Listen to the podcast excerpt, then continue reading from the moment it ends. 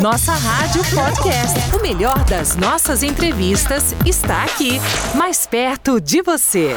Nós vamos conversar hoje com o especialista doutor Gabriel Gontijo, que é dermatologista da Oncoclínicas.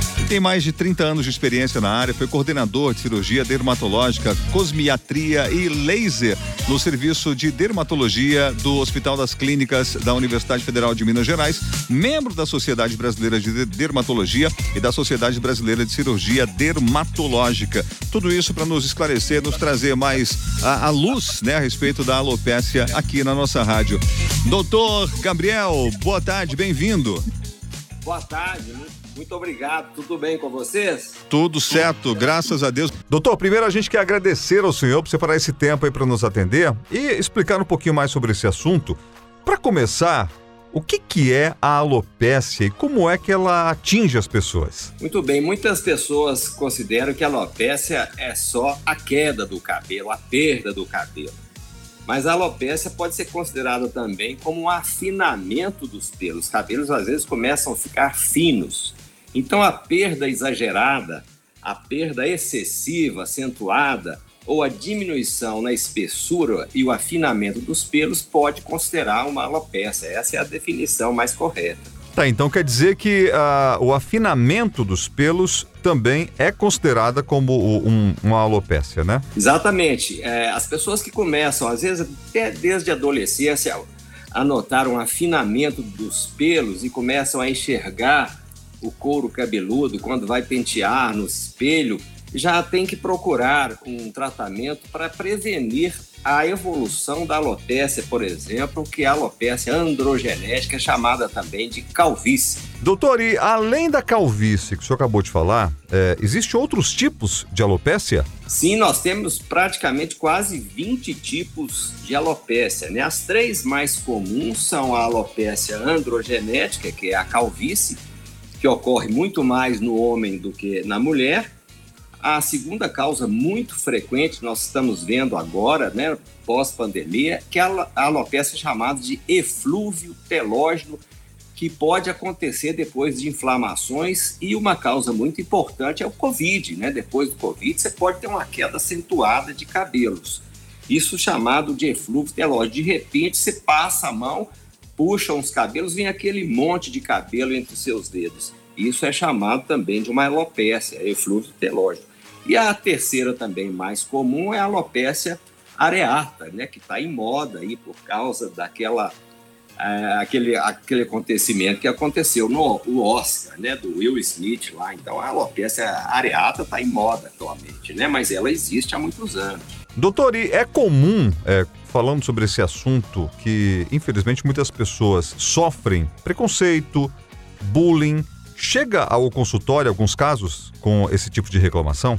Muito frequente. E o interessante é que a alopécia, é, qualquer tipo, causa um impacto emocional, um constrangimento social extremamente importante. Então, uhum. é uma causa muito comum né, no nosso consultório de dermatologista encontrarmos pessoas que estão já abaladas com a sua queda de cabelo, com a sua autoestima né, prejudicada e ainda sofrerem bullying desse tipo, né, de carequinha, etc, ou pela, pelado, ou peladeiro, né, peladeiro, cheio de pelada na cabeça e tal. Então, a gente tem que tomar muito cuidado com esse tipo né, de abordagem, que os pacientes já estão sofrendo uhum. com a queda de cabelo. Tá, e como é que a gente pode, doutor, esclarecer melhor o nosso ouvinte é, sobre essa questão da alopecia? Por exemplo, tem pessoas que perdem cabelo naturalmente, mas há uma reposição né, natural.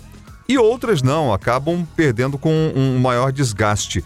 Quando é que a gente tem que acender a luz de alerta sobre esse caso? É, isso é muito importante porque nós temos uma queda fisiológica, uma queda natural. O cabelo ele se, é, ele se substitui, ele nasce, cresce, depois ele para de crescer e cai. E quando ele cai, vem um outro cabelo que substitui, uma queda comum que acontece em um ou outro pelo.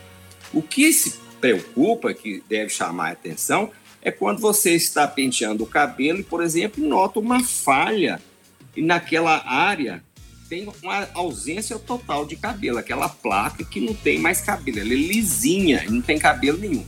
Ou a pessoa passa o pente, vem uma quantidade excessiva de cabelo no pente, ou o que nós ah, orientamos é o paciente colocar os dedos na raiz do cabelo e dar uma puxada. É, a, gente chama isso de sinal da tração. Você traciona seus pelos. Se entre os seus dedos vierem muitos pelos, aí você deve procurar o dermatologista, sem dúvida. Então, esses são os sinais mais importantes.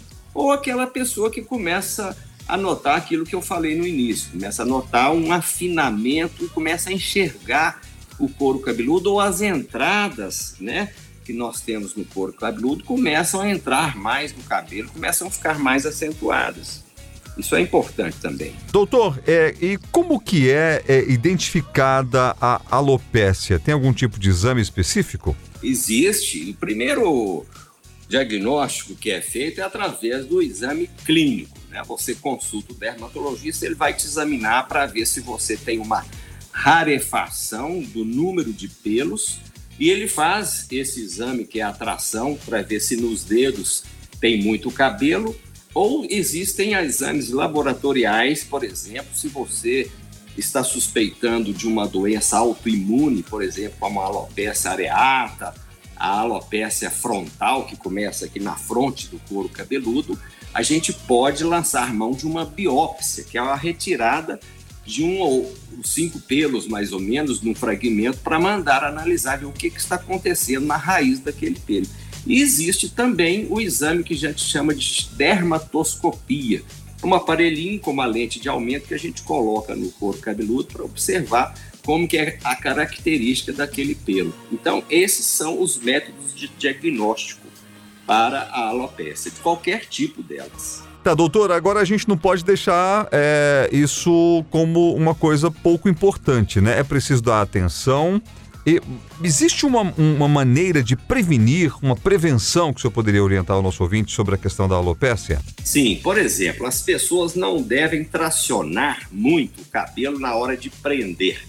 A tração excessiva, prender o cabelo de uma forma muito forte, né? Gominhas ou aparelhos que tracionam o cabelo, podem provar, provocar a causa.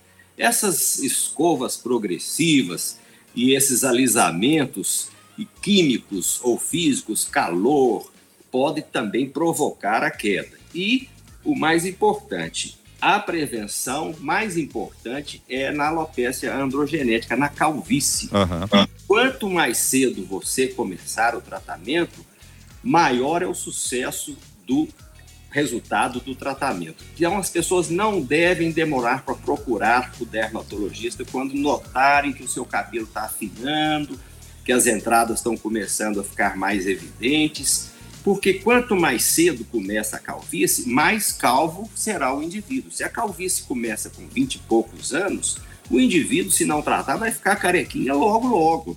Agora, se a calvície começar lá depois dos 50, 60 anos, ele vai ficar um pouco calvo, mas nem tanto. Então, a prevenção e o mais importante é a perseverança e a disciplina que as pessoas têm que ter no uso dos medicamentos para o tratamento das alopecias, principalmente da calvície. Doutor, a gente quer agradecer demais a sua participação aqui hoje, foi de grande esclarecimento uh, para todos nós aqui da rádio, também para os nossos ouvintes. Agora, quem quiser saber mais, tem um canal com informações? O senhor tem alguma rede que possa nos informar para que as pessoas também possam consultar e ter, até tirar outras dúvidas sobre esse assunto? Sim, eu agradeço muito. Estou disponível no Instagram, Gabriel Gontijo Dermatologia. Eu agradeço muito a oportunidade. Nossa Rádio Podcast. O melhor das nossas entrevistas está aqui, mais perto de você.